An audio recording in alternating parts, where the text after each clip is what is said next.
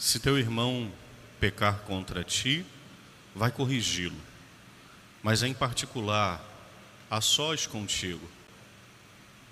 Se ele te ouvir, toma. Se ele não te ouvir, toma contigo mais uma ou duas pessoas. E ainda assim, se ele não te ouvir, fala à igreja. Jesus ele aqui nos ensina aquilo que nós chamamos de correção fraterna. Mas deixa eu fazer uma pergunta muito simples e muito profunda. Quando você pensa em conversar com alguém ou corrigir alguém, qual é a intenção do seu coração? O que, que você pensa quando alguém erra? Quando você vê que alguém está errando? Você vai até essa pessoa para corrigi-lo, ok. E eu não estou aqui julgando a sua intenção. Eu estou te perguntando: o que te faz, o que te move até essa pessoa? Porque se a gente não tiver preocupação com isso, talvez o motivo da nossa correção é só egoísmo, é só prepotência, é só soberba, é só um desejo do nosso coração de olhar na cara do outro e dizer: viu como eu estava certo? E às vezes nós agimos assim. E a gente até usa a palavra para dizer: Jesus mandou corrigir, vai lá, corrige. Mas olha que interessante. Se teu irmão pecar contra ti, vai corrigi-lo, mas em particular, a sós contigo. Se ele te ouvir, tu ganhaste o teu irmão. Aqui está a razão da correção fraterna. Mas não é ganhar para você, até porque você não pode dar o céu para essa pessoa. Não foi você que morreu e ressuscitou. Não foi você que venceu a morte e deixou o sepulcro vazio ao terceiro dia. O ganhaste o teu irmão aqui é para Deus. O ganhar o teu irmão aqui é para a vida eterna. O ganhar o teu irmão aqui é para a igreja. E às vezes nós, na pressa, na avidez de estarmos certos, de sermos os donos da verdade, de precisar botar o dedo na cara, a gente acha que a correção precisa simplesmente para que o outro mude de vida. Desculpem o exemplo que eu vou dar, mas os homens, porque é algo que a gente gosta mais. Às vezes, quando você dá uma esbarrada no carro, você amassa o carro, você leva na funilaria, na oficina, mas tem uma, uma técnica chamada de homens as mulheres também, parabéns. Martelinho de ouro. Já viu como é que faz? A paciência, o cuidado, o zelo, a delicadeza. O cara tá batendo. Ele tá batendo. Mas a intenção dele é deixar aquela desculpa. Nossa, padre, duas faculdades, oito anos no seminário. Puxa, pensei que o senhor ia dar um exemplo mais. Não, eu gosto da facilidade. Eu gosto do dia a dia. O carro chega amassado, está imperfeito, e vai lá o homem com um martelinho, e ele poderia muito bem dar uma pancada, ele poderia muito bem dizer: Ó, vamos fazer o seguinte, eu tenho uma peça nova ali, a gente tira essa velha, coloca uma nova, pinta o carro todo, porque quando você arranha o carro você sabe como funciona, não adianta pintar só uma parte porque a tonalidade nunca vai ser a mesma que você tenha a mesma tinta, seu carro já queimou no sol muito tempo. Então a tonalidade não vai ser. Mas o cara poderia dizer: vamos fazer o seguinte, vamos tirar essa peça, a gente bota outra, pinta o carro todo, você sai daqui. Não. E o cara fica lá. E quando você vai ver, está numa perfeição tremenda. Puxa vida, às vezes a nossa ânsia, o nosso desejo de corrigir, a gente vai com uma sexta-feira, lembra, né? Aquela marreta maior na sexta-feira, não é assim? Não tem? Os homens não tem uma que é chamada de sexta-feira, uma marretona desse tamanho. Ao invés de desamassar, o que, que acontece? Acaba de, de amassar. Às vezes a gente não consegue ganhar o irmão para nós. E ganhar o irmão para nós não é para mim, porque eu não salvo ninguém. Eu não quero que ninguém me siga por causa de mim. Porque eu não subi a cruz, eu não morri, não ressuscitei. Mas quando vocês seguem o Padre, é porque vocês seguem a igreja, que é a instituição de Cristo, e é Ele quem salva, que cura e que liberta. Às vezes o nosso desejo de corrigir, na verdade, não é desejo de corrigir. Às vezes o nosso desejo de corrigir é só um, um egoísmo escondido para a gente botar o dedo na cara e dizer: Eu te avisei. Frases que destroem. Não quis me ouvir. Bem feito. Tomara que da próxima vez me escute. Se tivesse me escutado. Quantas vezes são essas frases que destroem mais ainda? Ao invés de trazer para perto, ao invés de corrigir, ao invés de mostrar a verdade, só joga a pá de cal. E muitas das vezes a gente continua dessa forma, agindo desse jeito. Nosso Senhor aqui nos convida a trazer o irmão para perto, a ganhar o irmão. Quando você entrar numa conversa, entra numa conversa assim, ó, eu preciso ganhar essa pessoa. Mas não é ganhar no argumento da verdade, no sentido de eu. Então você concorda comigo que eu estou certo, você está errado? Sim, ok, acabou a conversa. Não é isso. Não é isso, não funciona desse jeito. É ganhar o irmão, é trazer o irmão para nós, é trazer o irmão para perto. É fazer o irmão reconhecer que sim, ele está errado. Mas aquele erro, aquele erro dele não limita quem ele é. Aquele erro dele não não exclui tudo o mais que ele é. Infelizmente, queridos, e ainda assim eu preciso dizer, nós somos muito limitados nós somos muito imediatistas. A gente olha para sempre para o momento. E até acontece isso dentro da nossa casa. Você está casado, você está casada há 20, 30, 50 anos. A pessoa ao longo desses 50 anos te fez feliz. 49 anos, 364 dias. Aquele umzinho que a pessoa errou, ele fica pregado na parede, com uma luz assim, ó, de foco, para quando todo mundo entrar, ali ele vai descobrir o quão miserável aquela pessoa é. Basta aquela pessoa trupicar no seu pé, que você saca ali o seu livro de anotações e diz: Mas você lembra? E aí a gente continua, queridos de ferida em ferida, e vai ferindo, e vai magoando, e vai ferindo, e vai magoando. Isso, você percebeu o que eu estou falando aqui? No que diz em relação à relação interpessoal. Mas nosso Senhor diz aqui também em relação à igreja. Quantos irmãos nós continuamos vendo no erro? Quantos irmãos que você conhece que se diz católico e que não vem à missa domingo? Fala para mim. Quantos irmãos que você conhece que são batizados católicos, mas apoiam ideologias nefastas, desgraçadas, satânicas. Quantos irmãos você conhece assim? Quantos irmãos, irmãs você conhece que se dizem católicos, mas que dizem eu apoio o aborto independendo da situação? Quantas pessoas você conhece? Vai chegar com o pé na porta? É isso? Vai chegar com o pé na porta? Se chegar com o pé na porta, você só vai quebrar a porta. Você também não vai deixar a pessoa no erro. Mas a gente precisa olhar com cuidado, com zelo.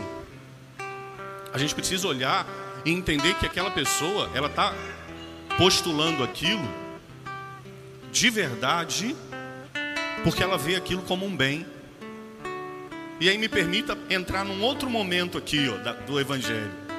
Porque nosso Senhor diz assim, ó, quando se dois ou mais estiverem de acordo na terra sobre qualquer coisa que pedir, isso lhe será concedido por meu Pai que está no céu. Por que, que Jesus fala isso? Padre, então é qualquer coisa? Qualquer coisa mesmo? É qualquer coisa mesmo? Mas por quê? A gente tem que. Porque aqui está qualquer coisa. Como é que está escrito qualquer coisa não é qualquer coisa? A gente poderia entrar aqui numa discussão filosófica. Não quero domingo, 6 e 20 da noite, a sua semana está começando, amanhã você vai trabalhar. Eu não vou ficar falando, dar um nó filosófico na, na sua cabeça, não é isso. Mas olha bem, olha o que, que eu acabei de falar sobre o irmão que pensa algo errado em relação à igreja. Se ele está postulando aquilo, se ele está dizendo que aquilo é bom, é porque ele entende que aquilo é um bem. Eu preciso que vocês me acompanhem. Por favor, estão com sono? Já sei, o ar tá ligado e tá frio, né? Aí fica todo mundo assim, aí vocês vão hibernando, não é verdade? Para mim tá ótimo, o ar tá ótimo, mas vocês vão, vocês vão hibernando, né? Aí o corpo fica parado, mas o espírito já foi embora. Mas volta para mim, por favor. Olha só o que eu acabei de falar. Às vezes a gente escuta pessoas falando barbáries. Só que aquela pessoa ela fala aquilo porque na cabeça dela aquilo é bom. Representa um bem. Você já viu pessoas falando, vou, dar um exemplo sobre o aborto. Vamos falar aqui, pegar uma causa bem dura. As pessoas falam assim, ó, mas a mulher precisa ter direito sobre o corpo dela, ó. É um bem para a mulher. Mas ela não tem como criar essa criança, então ela precisa, ó. É sempre pensando no bem-estar da mulher. Calma, padre, o senhor está dizendo que está certo? Não, está completamente errado. Mas o que, que eu quero dizer aqui? Nós nunca buscamos algo mal. Nós nunca somos movimentados a fazer. Tudo que eu faço é visando um bem. Quando o cara. Cuidado, senão vocês vão mal me, me mal interpretar. Quando o cara pega um revólver e vai assaltar na rua, o que, que ele está querendo? Roubar alguma coisa. Porque se ele roubar alguma coisa, ele vai vender e vai ter dinheiro. Se ele tiver dinheiro, ele vai comprar a droga que ele quer. Ele está pensando no bem de quem? Dele. Percebeu? Ah, padre, minha vontade é de matar o meu vizinho. Tá, mata lá. Você vai lá e mata o seu vizinho. Quando você acabou de matar o seu vizinho, você vai fazer o quê? Agora sim, eu me sinto bem. Matei aquele desgraçado. Tá entendendo? Vocês estão me acompanhando? Ou não? Tá difícil? Por favor. Vocês estão entendendo que a gente sempre busca o bem, mesmo quando as minhas atitudes são ruins. Aqui, aqui, ó, a cabeça dá um nó. Porque Jesus diz: quando dois ou mais estiverem reunidos em meu nome, tudo o que pedirdes ao Pai, mas é tudo o que pedirdes o quê? Tudo o que de fato for bom. Entendeu? Não entendeu? Estão me acompanhando? Eu vou dar uma prova, hein? Amanhã, hein? Vocês vão voltar na igreja aqui, fazer o Enem aqui do Padre Julinho, hein? Mas você está me entendendo que o. Vai lá o padre falar de filosofia. O mal não é um ente de razão. Ih, padre, minha Nossa Senhora, o que estava no seu café da tarde? Deus é bom. Concordo comigo? Ele é o sumo bem. Existe um, um Deus que é o sumo mal? Só existe um Deus que é o sumo. Então, quando esse Deus, que é o sumo bem, não está em alguma coisa, essa ausência se chama mal. Ok? Ah, minha nossa. Quando esse Deus que é bom não está, a ausência dele leva o nome de mal. Mal. Deus é um, um ser. O mal não é um ser. O mal é ausência. Se fosse falar de física, nós falaríamos do frio. Não existe um sol gelado. Mas quando o sol vai embora, a ausência dele faz o que desaparecer? O calor. Ok? Como a luz. Existe uma. Acenda. Ah, tem até aquela luz negra que ajuda a ver, mas não é isso. A ausência da luz nos dá a escuridão. Então, quando eu estou dando essa volta no mundo para você entender que talvez aquela pessoa que está falando a maior maluquice que chega a te dar nervoso de ouvir, na cabeça dela, ela consegue encontrar um suposto bem ali. Entendeu? Ou você acredita mesmo que que uma pessoa que postula sobre o aborto, essa pessoa é ruim, maldosa, desonesta, sem caráter. Talvez seja alguém da tua família que você fala, padre, mas a, é, a pessoa é boa pra caramba, padre. Como é que ela consegue? Porque ela está enxergando naquilo algo que aparentemente é bom. Padre, mas por que você está dando essa volta toda? Porque se eu entendo isso, eu consigo olhar para aquela pessoa com misericórdia. E aí vou querer me aproximar dela com um olhar de misericórdia. Não vou chegar com o pé na porta dizendo como é que é. Não aprendeu ainda? Vai continuar no erro? Pelo amor de Deus? Então, se eu olho para a pessoa com misericórdia, eu consigo ter até mais paciência. Eu não estou dizendo que o erro deixou de ser erro, não, de forma nenhuma. Tem gente que fuma maconha e usa droga e fala, é, é para eu me sentir feliz. E talvez o pensamento daquela pessoa seja, essa seja esse mesmo. Quando o cara vai lá, ó, comprar a droga, eu duvido que ele pensa, vou na boca de fumo, que eu vou comprar um pino de cocaína, eu vou comprar um grama de maconha, porque eu vou dar mais dinheiro para o bandido, e o bandido vai comprar outro fuzil e ele vai dar um tiro no peito amanhã de um trabalhador saindo para o trabalho. Ele pensa isso? Ele pensa o quê? Vou comprar porque a vida está muito agitada, eu quero dar uma relaxada. Tá certo? Não. Não, tá errado. Mas se eu conseguir olhar para a pessoa com um olhar de misericórdia, o erro continua sendo erro. O erro continua sendo erro. O erro continua sendo erro. Mas se eu conseguir olhar com misericórdia, eu terei até um pouquinho mais de paciência para saber corrigir, para trazer para perto, para ganhar. Quando dois ou mais estiverem reunidos em meu nome, tudo que pedir ao meu pai, ele vai dar. Padre, teve um dia que eu me reuni lá na minha casa, devia ter umas 15 pessoas. Rezamos, rezamos, rezamos, rezamos e Deus não deu o que a gente pediu. Então Deus está errado? Não. Talvez na história da salvação, aquele bem que você estava pedindo não iria lhe fazer bem ao longo. Entendeu? Só que naquela hora, aquele meu pedido para mim, parecia muito bom. Mas Deus, que é Pai, que vê além, é igual ao nosso filho, nossa filha. Meio-dia, chega da escola com a barriga roncando, coitadinha, coitadinha. Mãe, me dá biscoito. Se você der um pacote de biscoito recheado na mão dele, ele vai falar: Nossa, a minha mãe é muito maravilhosa, incrível. Aí vem você, tirana, maldosa, e bota um prato de arroz, feijão, batata, chuchu, cenoura e um pedaço de fígado de boi.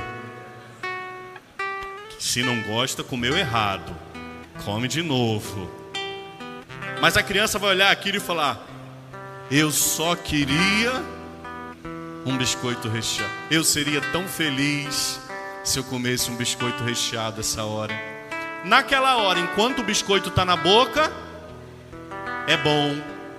Mas quando cai no estômago, não faz bem. Nem tudo, ó, que é bom, faz bem. Entendeu?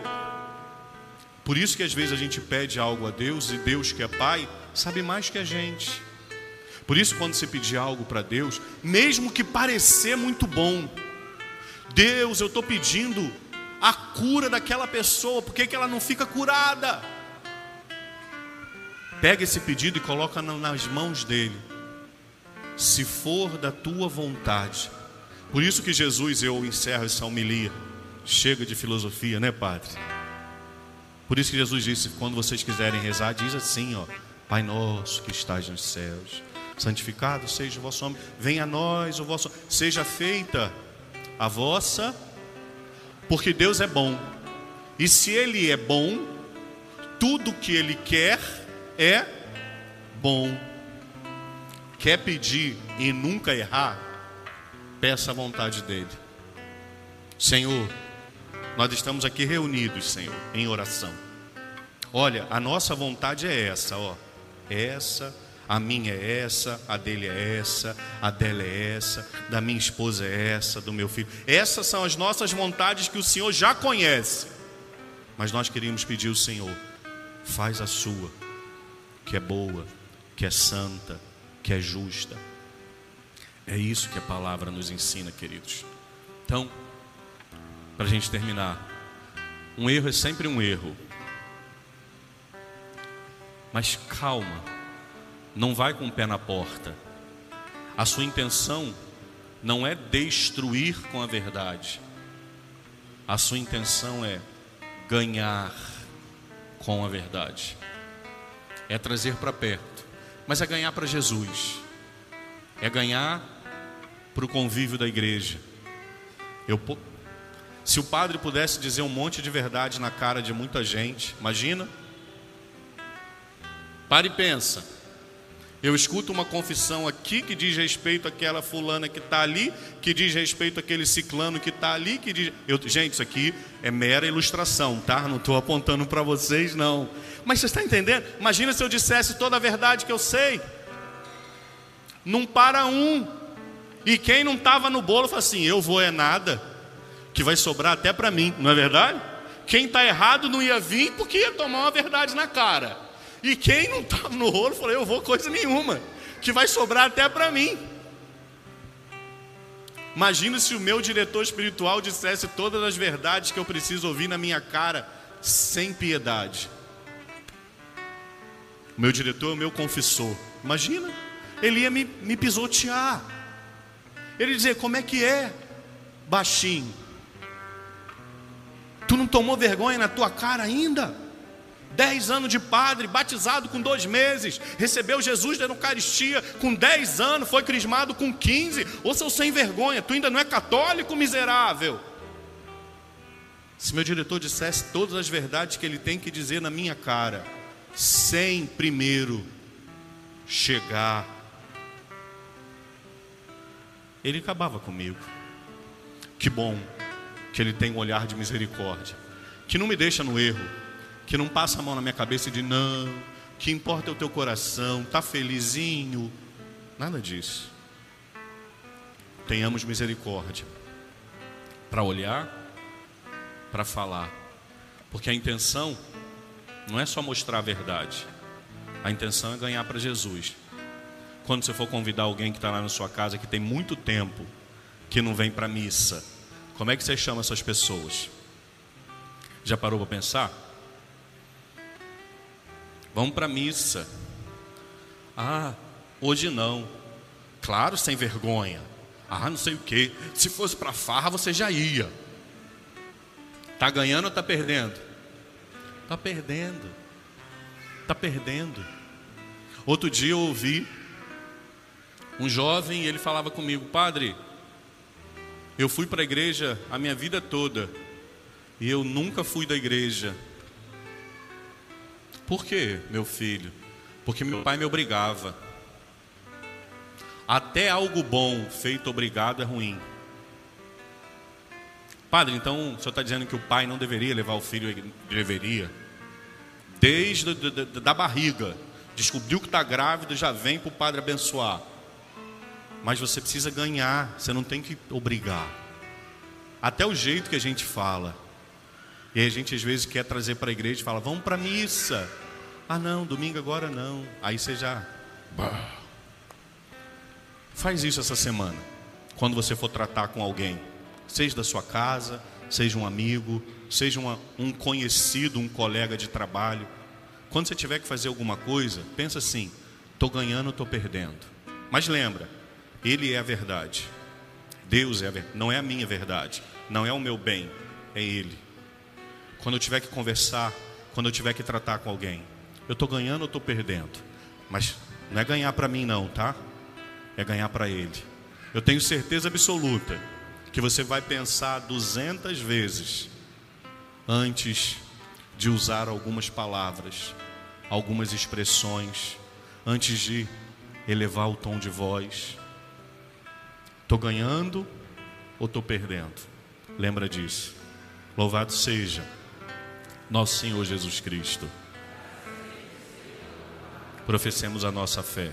Creio em Deus Pai, Todo-Poderoso, Criador do céu e da terra, e em Jesus Cristo, seu único Filho, nosso Senhor, que foi concebido pelo poder do Espírito Santo, nasceu da Virgem Maria, padeceu sob Pôncio Pilatos, foi crucificado, morto e sepultado, desceu à mansão dos mortos, ressuscitou ao terceiro dia, subiu aos céus, está sentado à direita de Deus Pai Todo-Poderoso, donde há de vir a julgar os vivos e os mortos.